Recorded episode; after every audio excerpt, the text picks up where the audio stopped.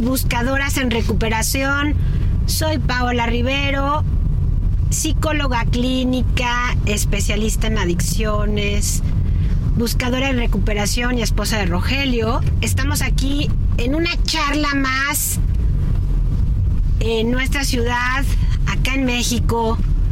Nos encanta poder platicar con ustedes, nos encanta... Este, me está moviendo aquí mi, mi teléfono, perdón, pero hay que acomodarlo, no se me vaya a ir caer. Eh, nuestra, nuestra charla del día de hoy va a ser... Hay algo que nos tiene inquietos al Rorro y a mí, que es hablar sobre la crítica. Enróscate y vámonos.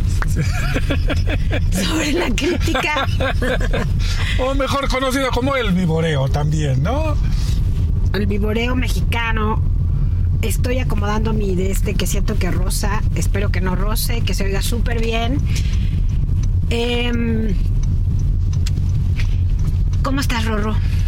Muy bien. ¿Cómo te ha ido? Buscadores, buscadoras, ¿cómo están? Este, muchas gracias por sus comentarios del último videito que nos aventamos. Pues si nos están, si nos están oyendo en podcast, no es video. Ah, bueno, del último podcast. De nuestro aventamos. último capítulo de podcast. Exacto.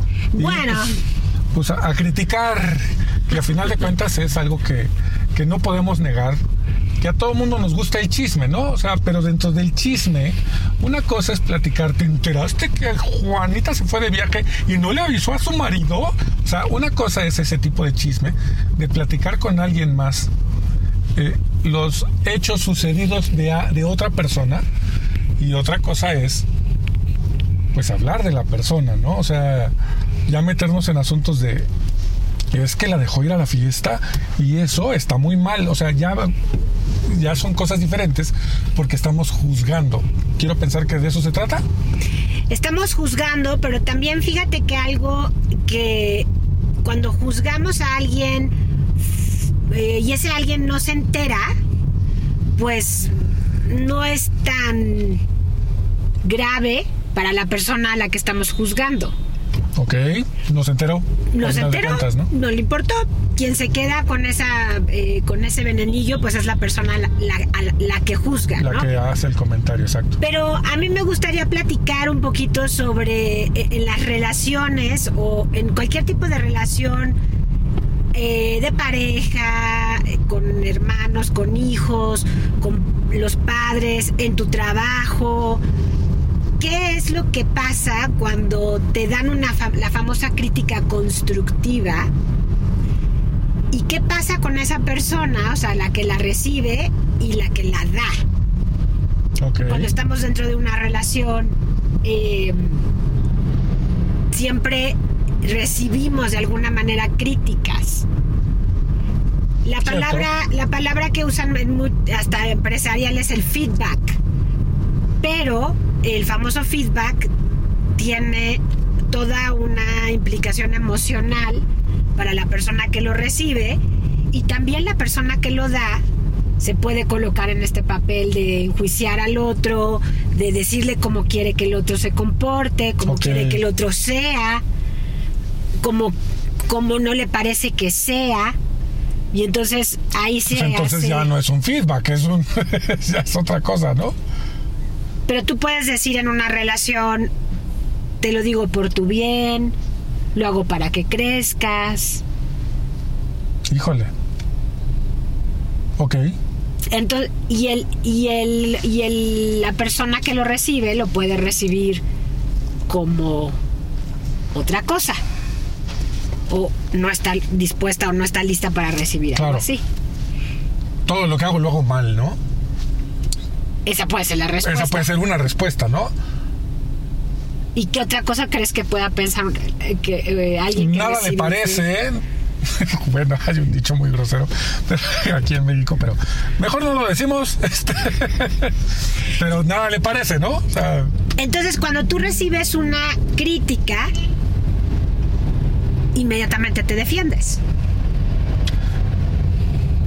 Sí y no. Depende de si tú pediste la crítica, ¿no? O sea, si tú le pediste la opinión al otro, pues no, no, no, empiezas en cuestiones defensivas. Pero si no pediste la crítica y sin embargo te la están dando, ahí sí viene un asunto de defensa, ¿no? Si viene mi sistema de defensa, mi sistema inmunológico, me dice que tengo que contestar, ¿no? Y fíjate, eso que estás diciendo de sistema de defensa es algo que estamos cableados así. O sea, nuestro cerebro está, digamos que, hecho para defendernos de la crítica. O sea, para, para nuestro cerebro, para nuestro sistema nervioso central, el que te critiquen siempre es pensado y evaluado como algo amenazante. Porque amenaza, generalmente, cuando alguien cercano te critica, amenaza tu identidad, quién eres. ¿Y si lo hace alguien profesional? Pero alguien profesional no te critica. Bueno, me refiero a que, por ejemplo, si estás en terapia, te van a decir de qué, de qué lado estás cojeando, ¿no? Te dicen de qué lado están cojeando y puede que también te defendas. Pero sin embargo, en una terapia, tú sabes que, que, estás buscando la ayuda precisamente para que te digan lo que estás haciendo mal o para que te hagan reflexionar sobre lo que estás haciendo mal y tú busques soluciones. Hay una diferencia, ¿no? Hay una diferencia de quién te lo dice. Definitivamente sí. Pero también, aún en psicoterapia, el paciente puede defenderse. A lo mejor no te defiendes frente a tu terapeuta, pero te quedas con eso y empiezas a acomodarlo o cambiarlo en tu pensamiento para no aceptarlo, porque casi siempre tiene que ir con la, va con la autoimagen, o sea, la imagen que tienes de ti mismo. Ok, pero entonces el sistema de defensa dice, me lo diga quien me lo diga, me voy a defender. Me voy a defender porque yo no estoy y cambio la información porque no quiero no quiero cambiar porque va de acuerdo a lo que yo soy. O sea, si tú me hablas de mí, estás hablando de lo que yo estás puedes hablar de algo muy profundo que yo soy. Y entonces cambiar eso y yo no voy a cambiar a menos que yo quiera. Ajá, y cuestionarlo implica que de entrada cualquier persona naturalmente antes de cambiar algo se defienda y diga no lo voy a cambiar porque este soy yo. Entonces es una reacción natural. Ajá, es una defensa el natural del yo. El decir, pero es que lo hice por esto. Sí. Ah. O yo soy así. O yo soy así por esto. Y sí. Y si eres así y eres por esto. Y eres por eso que estás diciendo, o sea, en realidad tienes tendrías razón en defenderte. Claro, pero además, además quiero pensar que no solamente hay, críticas por cosas que hacemos, sino que también hay críticas por cosas que hacemos involuntariamente. Es que roncas, pues, pues sí, tengo que ir a una clínica del sueño, a que me corrijan eso, este, con un otorrino para que me arregle la parte respiratoria. Pero de entrada no es algo voluntario, no ronco por afregarte. Y entonces eh, estás, estás diciendo algo muy importante que sucede en todas las relaciones cuando hay una crítica o hay una, una, es que tú porque eres así o tú haces esto así o no lo haces así. Y entonces ahí entramos en Depende para qué te quiera decir las cosas. ¿Cuál es mi intención? Ok, ok, ok, ok. ¿Cuál es la intención? Sí, claro, se ve, se ven las acciones, no se ven las intenciones. Entonces, si yo, mi intención, y tú cuando yo te digo algo, tú sabes cuál es mi intención.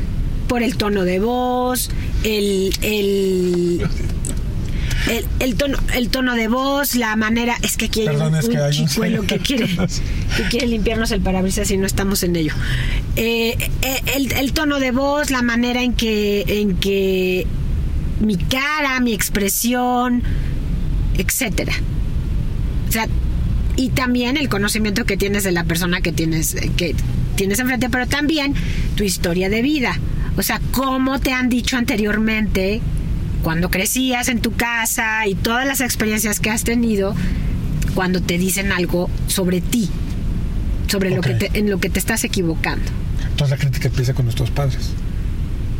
La manera de abordarla la crítica en general, sí, empieza con nuestros papás y generalmente estamos acostumbrados a haber sido señalados cuando nos equivocábamos.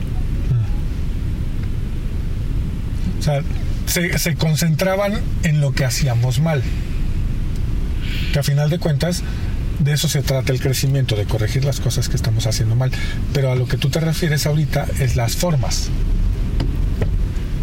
Las O- formas, y, y me refiero a la forma y a la intención que tengo de decirte algo que yo considero que en, la- en el que te estás equivocando.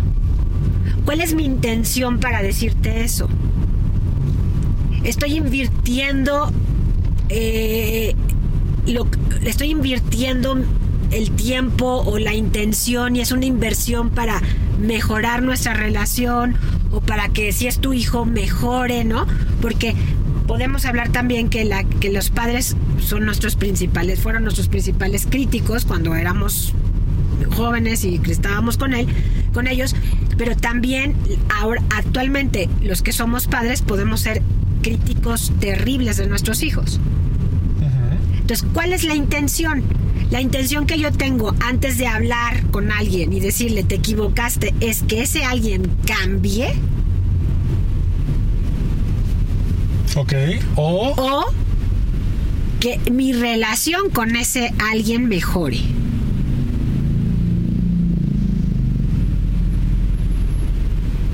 Híjole. ¿Cómo saber? Eso te lo tienes que preguntar tú. O sea, tú te tienes que preguntar, yo voy a ir con esta persona, porque yo antes de ir con alguien a decirle, me, me- esto que pasa entre tú y yo, me molesta, me angustia, me enoja, tengo que primero verme a mí. Y tengo que entender de qué tan llena está mi tacita, ¿no? ¿Qué tan lleno está mi vaso? Y De qué, tolerancia. O... de lo que traiga yo adentro. Y, que, y, y- y porque yo voy a derramar lo, lo que tengo adentro. Y si yo estoy llena de resentimiento, llena de enojo, llena de frustración, llena... de- entonces es lo que voy a decirle al otro. Y esa va a ser mi intención. Cuando no necesariamente es por lo que el otro hizo, sino por algo que me sucedió a mí aparte. O puede ser por lo que el otro hizo, pero yo estoy tan enojada, tan frustrada, tan agraviada, que voy a ir a hablar con ese alguien y lo que voy a derramar no va a ser entendimiento ni comprensión. Lo que voy a derramar es mi enojo, mi angustia, mi miedo o lo que yo traiga en mi- en- dentro de mí. Entonces, para hablar con alguien sobre, sobre la relación que quiero con el otro, en realidad lo que tengo que buscar no es quererlo cambiar, ni desbordarme, ni desbordar en él o en ella mi emoción, la que traiga. Antes de hablar con una persona sobre algo que sucede entre ella y yo, necesito primero analizar qué está pasando conmigo y vaciar mi tacita o mi vaso interior en un lugar propio, adecuado, como un proceso de terapia, un grupo de 12 pasos don- o con ¿Hay otra alguna- persona. Entonces, debe de haber alguna especie de técnica o de o algún llamémosle ritual previo a como para que si voy a decirle es que no me parece esto o esto o esto que no se convierta en un problema más grande porque estoy en lugar de en lugar de hablar sobre lo que lo que lo que me genera lo que hace esta persona estoy hablando sobre lo que traigo en el vaso Eh, exactamente. entonces tendría que vaciar primero mi vaso antes de decirle, pero es que siempre llegas tarde, ¿no? Entonces, pero, pero ya con gritos y sombrerazos cuando pues, en realidad llegó tarde dos veces, ¿no? De las 18 veces que pasé por ti, llegaste dos veces tarde, entonces, y ahí viene el comentario, siempre llegas tarde. Y entonces, ¿cómo? Fueron 18 veces y solo fueron dos, entonces de dónde salió el siempre. ¿No? Entonces ahí es porque tengo el vaso medio lleno y estoy vaciando el vaso, pero desquitándome con, contigo. ¿Puede ser? Y, y no es desquite, sino es esto traigo yo adentro y te lo vacío. Ok, ok. Porque no hay, o sea, no es, no es de, no hay de otra en la vida. O sea, yo traigo las cosas dentro y eso es lo que te doy. Lo que yo traigo dentro es lo que derramo. Ya. Entonces, si en realidad lo que generalmente se provoca cuando alguien me dice algo que hice mal, es que me, me provoca vergüenza y generalmente culpa. Entonces la crítica lo que generalmente provoca es vergüenza y culpa En el otro. en el que recibe la crítica. Exacto. Entonces, si yo voy enojada o voy eh, con ganas de a- a- hacer sentir mal a esta persona, vo- lo voy a lograr. Pero entonces no voy a llegar a ningún lado. Mm, No voy a llegar a, a- no voy a llegar a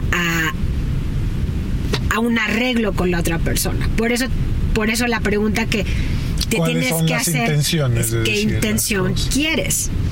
Darle eh, voy a decir en, en- en- en la M muy mexicano, darle, darle una lección al otro, o estoy enojada y quiero ¿no? molestarlo, quiero agredirlo, quiero hacerlo sentir mal, esa es mi intención. Entonces no es porque pasa mucho en, en codependencia y con y sobre todo si eres codependiente de un adicto y el adicto de ti que cuando vas a hablar con esta persona lo que sucede es que vas con la intención de lastimarlo, de, de molestarlo y viceversa. Entonces por eso se vuelven las relaciones tóxicas. Y viene un hoy hoy hoy es uno a- hoy es el hombre a la mujer, mañana es la mujer al hombre y se vuelve un círculo vicioso, ¿no? Hoy es, hoy es eh, el hombre a la mujer, o hoy es la madre al hijo y mañana el hijo a la madre. Exacto. ¿no? O eh, en un trabajo con un jefe. horrible, entonces, ¿no? Es la, es la famosa dinámica tóxica. Es que, y entonces entro yo en una compulsión, ¿no? Por quererte cambiar, porque tú seas mejor, porque no sé qué, entre comillas, porque en realidad lo único que yo estoy haciendo es derramando en ti toda mi frustración, todo mi miedo, toda la angustia, todo, y entonces no estás construyendo. De acuerdo. Entonces mi intención en realidad no es que tu relación conmigo mejore, sino mi intención es controlarte o hacerte sentir eh, más eh, mal, culpable, avergonzado. Claro. Entonces, antes de hablar con alguien, lo primero que necesito pensar es qué traigo adentro. Mm. Pero no sé, pe- pero vamos, o sea, eso en un mundo ideal. Bueno, Porque también tomemos en cuenta el dato, ¿no? Tengo el vaso lleno. no ¿sí? vas y hablas con nadie. Hasta que no vacíes tu vaso. Eh, Exacto, eh, lo que normalmente hacemos es que traigo el vaso medio lleno y con cualquier chispita se prende lo que trae, ¿no? Y entonces lo que hacemos es ahora, ah, ya tiraste el café, ah, y empieza la guerra por el café, cuando en realidad tenía que haberse evitado por vaci- vaciando el vaso y el café, y si se hubiera quedado el café, no pasaba nada. Pero el vaso estaba lleno y lo, lo último en lo que pensamos es, voy a vaciar el vaso antes de, o voy a vaciar el vaso para siempre estar tranquilo, que más bien tendría que ser algo así, ¿no? Y lo que pasa es que si hablamos de recuperación o de procesos de crecimiento y de sanar, eso es lo que queremos buscar. O sea, yo quiero permanecer, yo quiero tener una relación contigo. Y, si yo quiero tener una relación contigo, tengo que aprender a antes de hablar contigo y de lo frustrante que me resultan tus acciones, vaciar mi vaso. Entonces tengo, tengo, o sea, si realmente quiero mejorar mi relación contigo, entonces tengo que comprometerme, no a cambiarte. No, sino a tener yo menos lleno el vaso constantemente, ¿no? Constantemente. Y entonces la plática contigo va a ser más light, porque con el vaso lleno se cae el café y explota la bomba. Con el vaso a la mitad se cae el café y no pasa nada de, no pasa más allá del, uy, se cayó el café. Se cayó la partecita que quedaba del café. Y ya. ¿no? O no se cayó nada, te zarandean, todavía tiene, pero no se derrama Pero porque no es derrama. demasiada. Entonces, el, el- lo más importante, porque eh, muchas de las personas que siguen nuestros podcasts y que lo que quieren, lo que buscan es, yo lo que quiero es a- poder hablar asertivamente con alguien o Ok. poder decirle a alguien lo que no me lo que no me Ah. parece, lo que no me gusta, ¿cómo puedo hablar con mi hijo de que consume droga? Y entonces, antes de ir a hablar con nadie, tienes que hablar contigo y buscar que tu vaso esté vacío. ¿Y cuál es tu intención para esa situación? Si tu intención es, es mejorar la relación con tu hijo, perfecto. Si tu intención es controlar el consumo de sustancias de tu hijo, ¿no? Error, porque no lo vas a lograr. O sea, el consumo Aunque de le hables sustancias. bonito. Aunque le hables asertivamente, el Claro, consumo de es que- sustancias es que te hace no se controla. No se controla. O sea, Claro. el asunto con el, con el consumo de sustancias que en un adicto es no lo controlo, no lo curo y no lo causo. Entonces no puedes controlar algo que, que no es de, tu, de Que tu control, toca. que no te toca. Entonces lo mismo pasa en cualquier con cualquier persona que vas y la criticas. Si yo voy y Mm. te critico y lo que quiero es que te enojes, perfecto. Pero entonces cuestionate por qué la persona te respondió como te respondió. Porque también en codependencia sucede cosas de esta manera. O sea, yo no, las codependientes no tenemos claro, los codependientes no tenemos claro la intención que tenemos hasta que ya el otro reaccionó. Mm, ok. Y Es que reaccionó yo no quería, mal. es que yo no quería que se enojara, yo no se lo dije para que se que enojara. esa no era mi intención. Entonces, ¿cuál era tu intención? Decirle lo que tiene que hacer. o, de- o decirle lo que me molestó, pero no te das cuenta exactamente que estás, que estás provocando en el otro. Ni tampoco te haces responsable. Claro. Y entonces en una relación tiene que haber responsabilidad afectiva. O sea, yo voy contigo y sé que voy a provocar algo en ti. Entonces no nada más es, yo se lo tengo que decir porque soy su madre, sino Claro. yo sé que voy a provocar algo en ti, tengo que hacerme responsable de lo que yo provoco en ti. Y llega un momento, eh, eso que acabas de decir, yo se lo tengo que decir porque soy su madre, pero llega el momento en que la mamá ya no está para decir esas cosas porque el hijo ya es adulto. O sea, ya pasó la... O sea, y aquí hay una brecha, en- en- eh, hay una línea muy delgadita en la que una mamá es mamá y se encarga de que tú hagas las cosas como ella dice que las hagas, bien o mal, ella se encarga. Y hay un punto en el que ya no puede decirte porque ya no estás para ser educado. Y, y esto que estás tocando es algo muy importante, porque, a- porque al final, lo voy a repetir porque no me acerqué el, el micrófono. Esto que acabas de decir es muy importante, porque al final de cuentas, yo tengo que tratar a la otra persona con respeto. Y, la te- y no la tengo, y bueno, y si quiero realmente tener una conversación que construya en nuestro vínculo, no lo puedo subestimar. Entonces, cuando yo hablo con alguien y quiero mejorar mi relación con él porque esa persona con sus acciones me está afectando, no es que no le digas cómo te está afectando, es que le digas cómo te está afectando, no que le digas, es que eres esto y esto y esto y esto, porque esto y esto, y entonces no le estás diciendo cómo te está afectando Claro. sino le estás diciendo cómo tiene que comportarse para que no te afecte. Entonces, tú deberías de hacer esto, pero ¿por qué te comportas así? Bla. Entonces es un reclamo, es una, es una ganas de decirle cómo debería de ser las cosas y, y cuando estás queriendo construir, solo tienes que enunciar la acción y cómo te sentiste tú. Sí, estamos hablando de lo que hiciste, no de quién eres. Y tengo que mostrar es- exactamente, y tengo que mostrar claramente mi intención de que yo quiero seguir teniendo una, rela- una mejor relación contigo. O sea que si voy a hablar contigo de algo que me super molestó, una vacío mi vaso, y otra es mi intención, Vació mi vaso no contigo. no, no, no contigo, en Sí, un espacio en un correcto espacio y aparte. aparte. No contigo, exacto. Ahora, preparo, preparo mi, ahora sí que preparo mi, mi momento para estar contigo y decirte lo que me pasó a mí con lo que tú hiciste, hasta practico mi speech practico mi speech. en la regadera, a solas. O sea, sí, funciona, ¿no? Pero al final, eh, ya, ya- pregunta, este- esta, esta pregunta creo que la podemos tener muchísimos. ¿El único lugar donde puedo vaciar mi vaso es en terapia? El único lugar donde puedes pasar tu vaso, no, no necesariamente es en terapia, pero la gente que está en recuperación tiene espacios como los grupos de 12 pasos, un buen compañero eh, o padrino, madrina, sponsor que te escucha, eh, las personas que van al, templo tienen un pastor, una pastora que los escucha.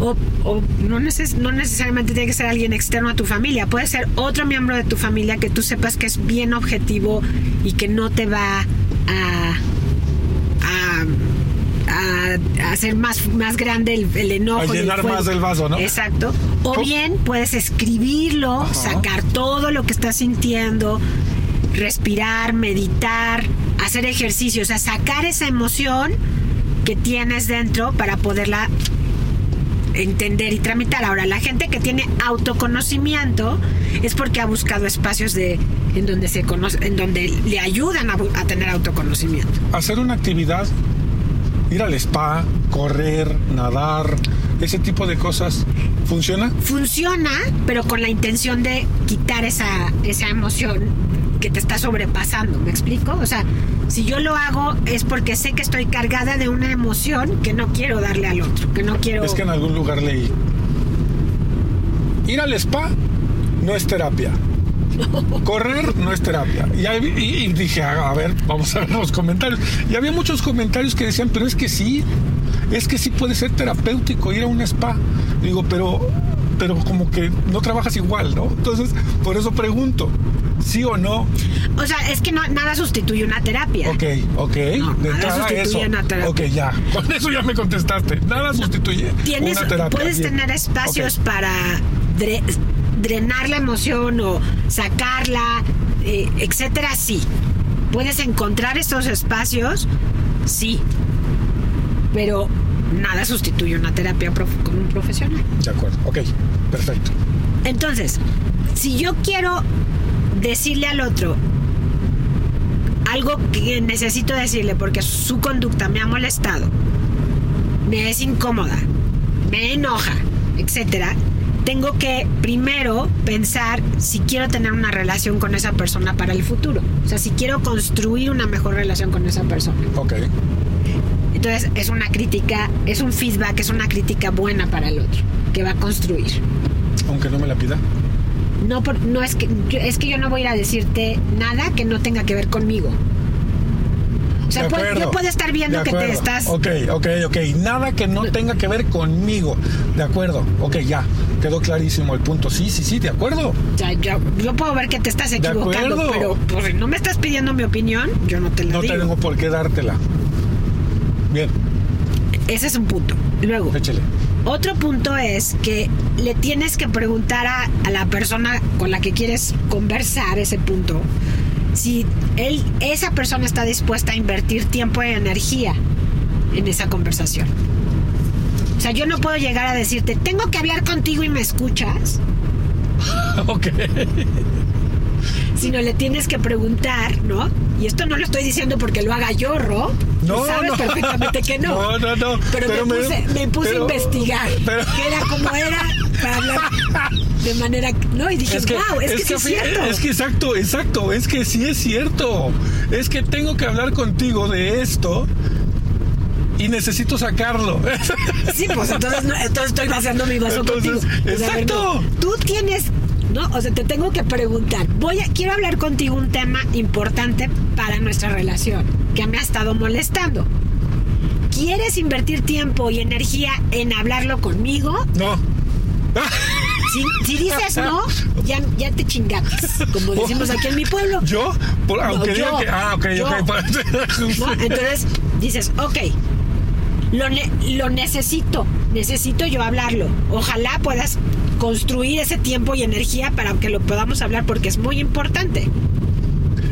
Y le, digo, y le puedo decir el tema. Eso, eso. Puede es acerca de tu mal humor. Puede haber negociación en cuanto a. No vamos a hablar del punto, pero sí quiero saber qué punto es. Sí, claro. Y te digo, es acerca de tu mal genio, es acerca de... ¿Qué tiene mi mal genio? Exacto. Es acerca... No, bueno, ya si me contestas así, vamos con un juez mejor, porque imagínate. No, no hay manera, no hay manera. No, te ahogues. Entonces, el, es el, el asunto es que el otro tiene que estar dispuesto. Pero cuando estoy con un adicto, esto no sucede. Y aparte de que no sucede cuando estás con un adicto, cuando tienes el vaso lleno, tampoco sucede, ¿no? No, no, menos. Porque lo necesito sacar ahorita y me vale lo que opines. Entonces, eh, cuando, cuando estás con una persona a la que le tienes que decir algo y esa persona no está disponible, tienes que estar lo más disponible tú y encontrar el mejor momento para la otra persona. O sea, que no esté eh, eh, enojado, que no esté llegando de la calle, que no esté... O sea, tienes que buscar un buen momento, el famoso timing. Lo ideal es que las dos personas estén dispuestas al diálogo. Ok. Y la tercera parte es que cuando vas a confrontar a esa persona, va- tienes que pensar no nada más en lo que tú quieres decirle que te lastimó, sino también pensar en el otro. Cuando, cuando yo voy a decirte, es que lo que tú haces me lastima y me, y me pone mal, y, eh, bla, bla, bla, o esto que hiciste fue terrible, ¿verdad? Solo estoy pensando en lo que tú me hiciste a mí. Entonces solo estoy pensando en mí. Sí. cuando yo quiero realmente construir, por eso me tengo que tomar un tiempo para pensar qué te tengo que decir. Tengo que tomarme un tiempo para pensarlo antes porque entonces yo también pienso en ti. Pienso, no en, la- no en tus intenciones ni nada, sino pienso en cuando yo le diga esto a él, cuando yo hable con él de esto, lo conozco y sé que hay ciertas cosas que no le puedo tocar de esta manera porque lo voy a, lo voy a detonar. Y ahí es donde yo me hago responsable emocionalmente de lo que te voy a decir. Porque Todo- si yo voy con la intención de lastimarte, Paréntesis, paréntesis. ¿Puede ser porque los vasos son de diferente tamaño? sí, puede ser porque puede ser que los vasos sean de diferente tamaño o yo sé que tú no estás en proceso terapéutico, por ejemplo. Ok, ok, ya, y entonces ya, tu ya, vasito va a estar rellenito Constantemente. constantemente. Mm. Entonces, tengo que pensar también en la consecuencia que voy a tener de decirte esto. Y vale la pena decirle a alguien vale la pena. algo así. Cuando tiene el vaso medio lleno y no, y no se ve por ningún lado que tenga la intención de vaciarlo. Tiene, o sea, sí vale la pena decirlo porque tienes que hablar de ti. Y ahí es donde es importante no centrarte en que el otro cambie. Porque yo le voy a decir al otro para informarle lo que está pasando entre él y yo, o ella y yo. Mm. si la otra persona al enterarse de lo que yo de lo que está pasando y no voy a hablarle de lo que tiene que hacer o no tiene que hacer sino voy a hablarle de lo que me está pasando a mí con lo que él hace o ella hace entonces y lo que me encuentro en el otro es una total indisponibilidad para el cambio para la, para el diálogo para entonces yo me tengo que preguntar qué quiero yo en esa relación De acuerdo. o sea, yo ya te avisé lo que está pasando, yo ya te lo dije para Yo construir. ya te dije cómo me, me siento a Yo ya te dije cómo me siento. No te digo, "Si- y si no cambias, entonces me voy a divorciar de ti o ni, ni, ni". No, no te amenazo, no. Yo ya, yo ya te lo dije. Como dices tú, te mando el balón a tu cancha y te pido que tú por favor lo piensas, lo pienses y lo y lo platiques con alguien o veas qué vas a hacer al respecto. Claro. Y es así como se ponen límites. Yo no voy a criticarte, yo te voy a decir lo que yo a mí me está pasando con eso. Y como tú lo recibas, esa es la otra parte. No, o sea, cuando alguien llega y te dice, vamos del otro lado, cuando tú vienes y me dices a mí, oye, es que esto y esto y esto, ¿cómo, ¿qué está pasando? O sea, ¿cómo puedo yo estar abierta a recibir lo que tú me vas a decir? ¿Qué tienes que hacer tú para... ¿qué te, ¿Cómo te tienes que preparar para ese momento? cuando vas a recibir un no estás en lo correcto, no es Una crítica a final de cuentas. una ¿no? crítica. Y entonces esa parte ahí es donde decimos, bueno, es muy difícil recibir una crítica. Creo que es de las cosas más difíciles que un adulto puede hacer, puede, puede vivir en la vida. Claro. Y generalmente es la guerra que tienen muchísimas parejas. Porque se la viven en ello. Porque, porque se la viven en... O porque la relación gira en torno a ello. O porque siempre están... O sea, porque no cambian. Porque saben que al otro le no le gusta ciertas cosas que podrías cambiar y no las haces porque tú eres así. Claro. Entonces siempre hay disgusto. No están contentos. Y tiene solución. Entonces, fíjate, cuando yo, cuando yo quiero, o sea, a mí me dices, ¿estás dispuesta a recibir la crítica? Bueno, ya que me pasa esto, ya esto, ok. ¿Cómo la recibo yo si yo sí quiero tener una relación contigo o permanecer en una relación contigo? Entonces, lo que sigue es que lo que tengo que aceptar es que de entrada me voy a sentir mal con lo que me digas. De entrada, De sí. entrada me voy a sentir muy mal con lo que me digas. No me, no me va a No me va a parecer. gustar. No me va a gustar. Mi, mi sistema nervioso me va a decir, defiéndete, ¡Ataca! ataca. ¿no? Sí, sí, sí, sí, sí. Lo, de, lo primerito, sí, sí, sí. Entonces de entrada tengo que aceptar. Ok, me va a decir algo que no me va a gustar y me voy a sentir mal. Lo que tengo que aceptar. Entonces, segundo, la recomendación es que después de que te dice alguien, tu pareja o tu jefe o alguien, algo que hiciste mal, algo que no está bien, que no les gustó, le digas, dame un minuto, dame un día, lo voy a pensar. O sea, no de inmediato reacciones, porque tu reacción inmediata va a ser defensiva. Vamos. Ahora, ahorita mencionaste algo que puede, que puede tener un, un giro. No es lo mismo que te critique tu pareja a que te critique tu jefe. ¿Estamos de acuerdo? No. no. ¿Por sí, qué? digo, sí, estamos de acuerdo. Sí, no es lo mismo. Ah, este, ya lo entendí. Este, porque a final de cuentas tu pareja es tu igual y tu jefe es tu superior. Tu jefe no te va a decir, oye, tengo que platicar contigo algunas cosas. No, ahorita no quiero, ¿no? Pues no le vas a decir eso a tu jefe. varios. no, podemos verlo otro día porque ahorita no estoy de humor, ¿no? O sea, eh, eh, no, el jefe no te va a preguntar, el jefe te va a decir, a ver, Godines, perdón para los Godines, este, Godines, ven a mi oficina. Y en ese momento te va a soltar, ¿no? El, el, El ramalazo. el ramalazo y la crítica, ¿no? Sí. Ahí y no le vas a contestar defensivamente. El, el enojo que te va a generar lo que te está diciendo te lo vas a tener que tragar porque al jefe no le vas a contestar. Pero sí le puedes decir, dame un día para procesar lo que me estás diciendo. Para mí es importante y te tienes que decir, mi cerebro no está cableado para responder a una crítica de manera sonriente y bien, voy a cambiar. No, tengo que procesarlo. Entonces, la manera responsable de recibir una crítica es me voy a sentir mal, sí me voy a sentir mal, aceptarlo y después decir, ¿sabes qué? Dame un día, dame una hora, dame unos minutos para procesar lo que me estás diciendo. Ya. Entonces, pero y eso sí se lo puedes decir a tu jefe. Ah, sí, claro. Sí, Yo creo eso que sí. sí. yo- decir, oye, digo, a menos que tu jefe sea, sea el peor jefe del planeta, ¿no? Entonces, y, y, pues, vamos, si no se lo puedes decir, entonces el jefe no te va a criticar, te va a despedir. Claro. Entonces, el- hay, hay versiones, ¿no?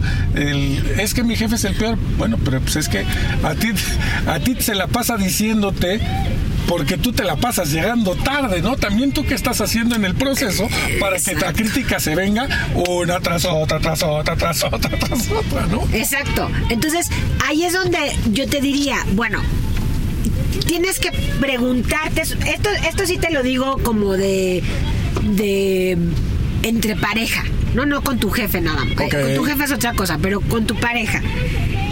Si esta, si que te preguntes cuando lo vayas a pensar a tu esquina, ¿qué pasaría, qué, qué hubiera pasado si mi pareja no me hubiera dicho esto? O sea, esto ella dice o él dice que es importante para él, para su- nuestra relación, que no puede ser hasta un deal breaker o puede ser algo que se acumule. Si ella no se hubiera atrevido amorosamente a decírmelo, ¿qué hubiera pasado? Hubiera seguido igual. Yo hubiera seguido igual. Exacto. Y a lo mejor ni cuenta me doy de que me estoy equivocando. Entonces tengo que pensar muy seriamente que si la otra persona no me dice eso, mi relación puede estar en riesgo. ¿Quiero eso? Claro. Quiero que mi relación se acabe. Quiero seguirla lastimando a ella. Quiero seguirlo lastimando a él. Quiero que se siga sintiendo incómodo conmigo, etcétera. Que a final de cuentas en una relación de pareja, pongamos que el primer año es un año de adaptación, no es un año de luna de miel, es un No, año de es un adaptación. año complicadito. Es muy complicado porque es de adaptarse el uno al otro. Entonces es que a mí me choca que me quiten la comida de mi plato, ¿no? Y al otro le encanta quitarle la comida de su plato, ¿no? Exacto. Pero por tener una relación sana, no le digo nada. No le digo que no me quite la comida del plato. No le digo que a mí me molesta que me quiten la comida del plato. Ajá. Entonces, como no le digo nada, y él me lo sigue, y él sigue metiendo su tenedor a mi, a mi plato, sigue haciéndome hervir la sangre que me quite la comida del plato. Pero entonces, ¿en qué momento se lo digo? Al momento de que empieza, o la primera vez que va a meter su tenedor a mi plato, es en el momento en el que le digo, no me gusta que hagas eso, o ya que se llenó mi vaso, de que mete su tenedor a mi plato.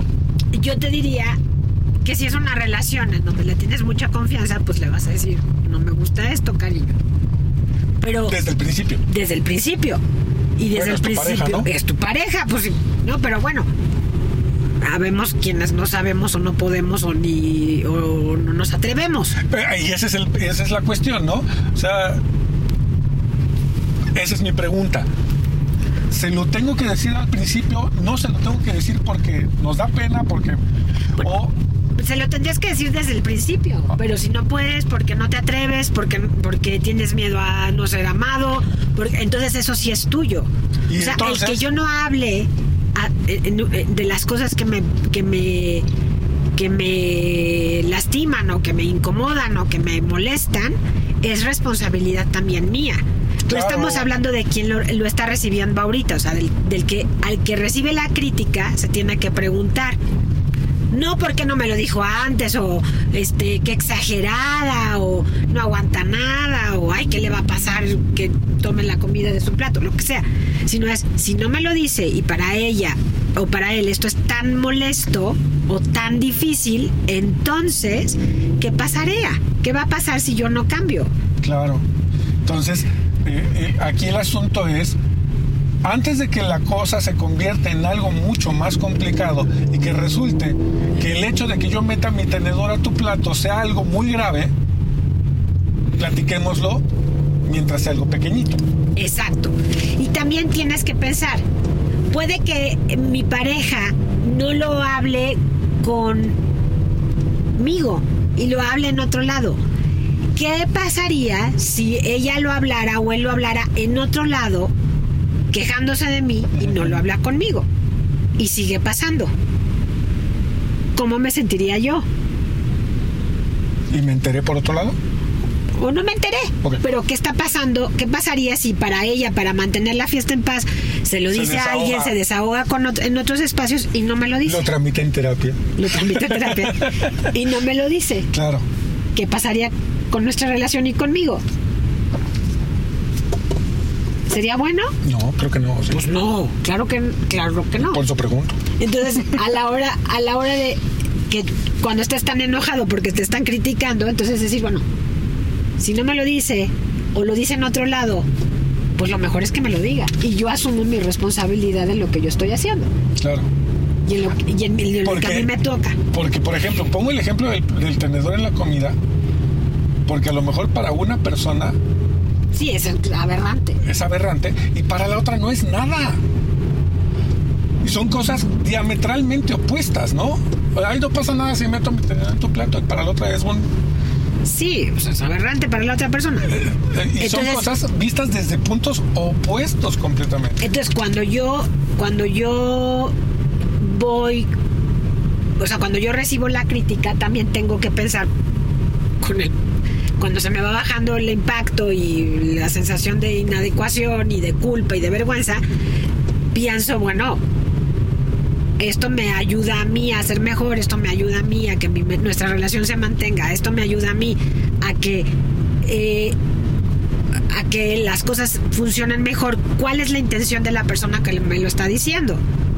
Su intención es sumar a nuestra relación y invertir en nuestra relación y que se mantenga nuestra relación viva y, y buen y para bien o su, O- o su intención es controlarme O su intención es mentarme la madre, O- ¿no? Es- y esa es una buena quejando. forma de mentarme la madre, ¿no? Ajá. O- y entonces tú tienes que pensar cuál es la intención. Y si no te quedó clara, se la tendrías que preguntar. ¿Con qué intención me estás diciendo Si esto? No te quedó claro que no le gusta que metan su tenedor, tu tenedor en su plato. Ay, digo, no Bueno, vayas a terapia, ve a la escuela. Sí, Rorro, pero estamos hablando de cosas más complicadas que Sí, el sí, sí, tenedor. sí. Estás, no, no, no, Rorro, es muy simple. Bueno, ando sin plan hoy. Sí, Hoy andas- hoy hoy ando- sin plan. Hoy ando sin plan. Entonces, fíjate, cuando confronto al otro, lo que yo quiero decirle al otro es que él o ella es maravilloso, pero que lo que está haciendo no es tan maravilloso. O sea, que yo no Hablamos de la a hablar. acción, no de la persona. Exactamente. Que es lo que, que, que- que es lo que, por ejemplo, el, el- el que un chavo haga una tontería no lo convierte en tonto. Significa que hizo una tontería y lo que se está castigando es la tontería. No al chavo, no se le está diciendo, el chavo no se está volviendo tonto por hacer una tontería. ¿no? Exactamente. Entonces, también cuando yo te juzgo, mi tono y, mi, y mi la construcción de la frase es clarísima. Mm. Entonces, cuando yo te digo, es que tú no deberías de hacer esto, o es que tú no deberías de decir esto, te estoy juzgando. Claro. Y entonces tengo que ponerme a pensar claramente si voy a juzgarte y si lo que te estoy diciendo te, te- te está juzgando. Si mi pareja o la persona con la que hablé me dice me siento juzgada, yo que digo la crítica tengo que pensar, lo estaré juzgando, ¿cómo lo construí? Porque, Claro. porque bueno, la mayoría de las, de las veces sí lo que hacemos es juzgar. Y, y- y el juicio es algo que tiene un valor. O sea, tú eres o no eres esto por lo que haces o no haces. Entonces, si yo tengo un problema contigo, no me voy a sentar a juzgarte, me tengo que mostrar curiosa. O sea, a ver, platícame por qué pasa esto, ¿tú sabes? Claro que si estás muy enojada, No vas a hacer eso. no vas a hacer eso. Entonces por eso no puedes estar enojado ¿Y? cuando vayas a hablar con la otra persona. Pero también nosotros no tenemos el entrenamiento que tiene un terapeuta como para preguntar todo, ¿no? ¿Y por qué crees que sucede eso? Pero, o sea, sí, sí entiendo el punto de lo que podríamos llegar a hacer para no ser, para no ser, este, tan, jueces, ¿no? Sí. El- y, y que sí, me suena, me suena muy razonable. Pero a la- en la calentura del momento, ¿cuántos lo hacemos? Pero por eso te tienes que aprender a regular.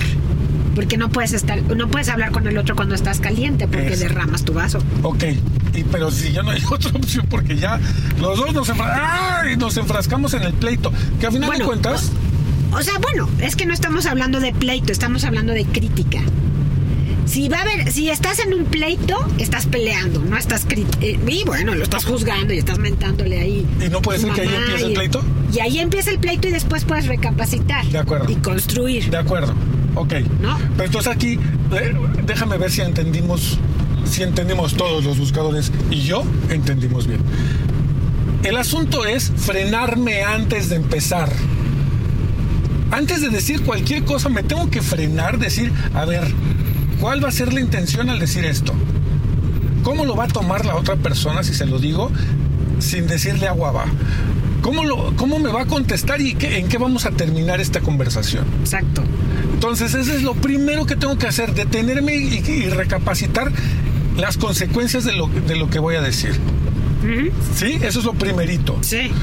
Y lo segundo también tiene que ver con las formas en las que yo se lo diga, va a ser la forma en la que lo va a recibir y por lo tanto va a tener un resultado diferente dependiendo de cómo se lo diga. Exacto. Y tres, tener el vaso vacío. Tratar de tener el vaso vacío la mayor parte del tiempo. Porque no sabemos en qué momento nos van a decir algo o, o vamos a decir algo. Y no es lo mismo decirlo con el vaso vacío que con el vaso lleno.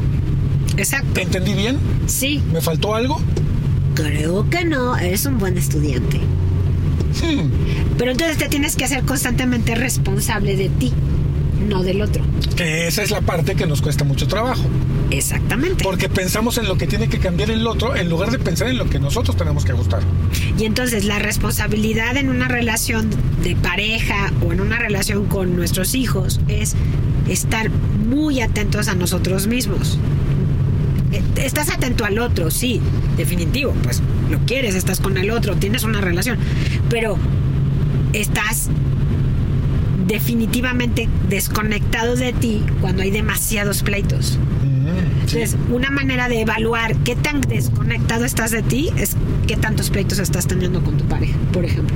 Ok. Eh, eh, pero ese, qué tantos pleitos estás teniendo, tendría que tener también un dato de tiempo, ¿no? Pues, ¿Cuántos pleitos tienes al día? Exacto, ¿cuántos pleitos tienes al, día? Órale, al día. Yo pensaría al mes. No. bueno, al mes es una pareja más normal y funcional. Pero acuérdate que estamos hablando con. Al día me peleo con ella 10 veces. No, bueno. Me la vivo enojado. Te la vives enojado. Entonces, ¿qué tanto? O sea, ahí es donde tengo que, tengo que mirarme a mí. Entonces, pase a la ventanilla 7 la ventanilla 7. Les presento la ventanilla 7. Entonces, tengo 10 pleitos al día, pase a la ventanilla 7. O sea, vaya terapia. O sea, Exactamente. Sí, sí, o sea, tengo que, pero, pero el, el, o sea, el, asunto es, si yo estoy criticando constantemente al otro, si yo estoy queriendo que el otro cambie constantemente, o si todo el tiempo estoy recibiendo crítica tras crítica, tras crítica, tras crítica, ¿qué está pasando conmigo? Pero porque muchas codependientes o muchas personas se centran en todo el tiempo estoy mal, todo el tiempo estaré mal. Si todo el tiempo te están critique y critique y critique, entonces claro que dices estoy mal todo el tiempo, estoy pésima, soy pésima persona. Qué fuerte. Y no necesariamente es eso. O sea, también te tienes que poner a pensar, ¿por qué me estará diciendo todo el tiempo que no está de acuerdo conmigo en nada? Si soy yo.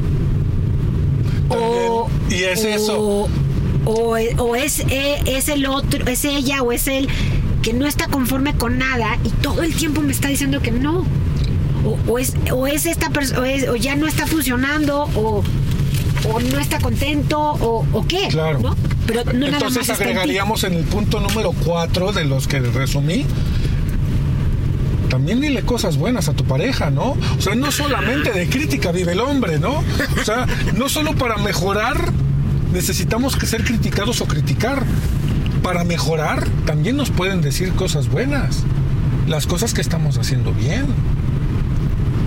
Claro, eh, las cosas que estás haciendo bien o las cosas que te gustan del otro o las cosas que eh, lo feliz que el otro te hace, agradecerle al otro, ¿no? Su presencia, su, su constancia, su esfuerzo, ¿no? Su trabajo, todas las cosas agradecérselas porque pues al final de cuentas lo quieres, estás con el otro porque lo quieres y también es preguntarle al otro en qué te puedo servir.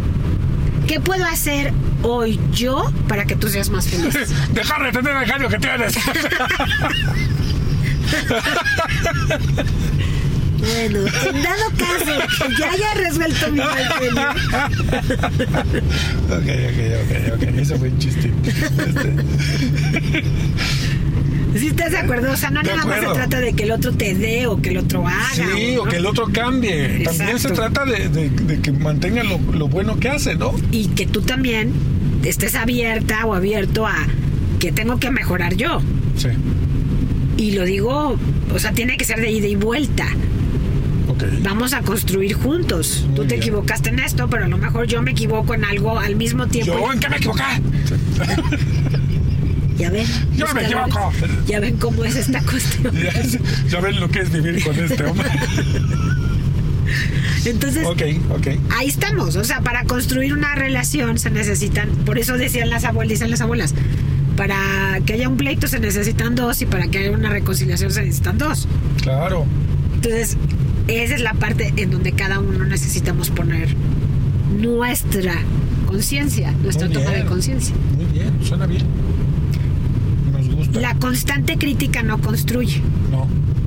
Y menos si tienes el vaso lleno, menos si lo- la forma en la que lo dices no es la correcta. No vas a obtener los resultados que tú esperas, ¿no? Y no construye, sí destruye. Porque Sí. mi cerebro está cableado para que Defenderse. para defenderse y, y vas a construir vas a poder puedes con constante crítica puedes destruir una persona sí Claro. entonces tienes que tener mucho cuidado que sale de tu boca Sí, sí, sí. porque sí, sí. puedes lastimar Dañar. profundamente a otra persona con tu boca Muy bien. Cierto. Suena lógico. Qué fuerte. ¿estás de acuerdo? Estoy de acuerdo. muy bien pues creo que por hoy hemos terminado de hablar sobre la crítica hay muchísimas maneras de muchísimas maneras de abordar el tema de la crítica pero yo quise abordarla como la parte constructiva en una relación hay otra manera hay otras partes de la crítica en donde por ejemplo hablábamos de la crítica a las mujeres sistemáticamente hoy hablábamos de la crítica al sobrepeso hablamos o sea pero hoy me quise enfocar En la pareja. en la pareja o en, o en la relación Directa. directa amorosa con alguien más Muy bien. cómo manejarlo Muy bien. Buenazo. Oigan, pues entonces nos vemos, nos escuchamos bien pronto. Si te gustó este podcast, por favor, síguenos, Haznos una crítica buena. mándanos tus comentarios. Y si no te gustó, no te preocupes, dale para otro lado, no pasa nada. Eh, estamos para construir un espacio de recuperación y de diálogo. Y eso es lo más importante para nosotros, que todos podamos seguir buscando nuestra voz. Les, De acuerdo. les dejamos un abrazo, nos vemos bien pronto y muchas gracias por escucharnos. Si nos estás viendo en video, por vernos. Y si tienen algún tema que quieren que toquemos, pues mándenlo.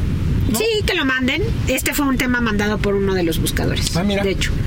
No te conté eso, Ah, no, no. se los dije, No pero sabía. por ahí ahí vi a alguien que nos dijo, pues Ah, pues platicar entonces sobre la mándenos qué temas querrían que toquemos y con mucho gusto Aquí les está. tocamos el tema. Buenísimo. Oigan, pues nos vemos pronto, les dejamos un abrazo y sigan buscando su voz. Adiosito. Adiós.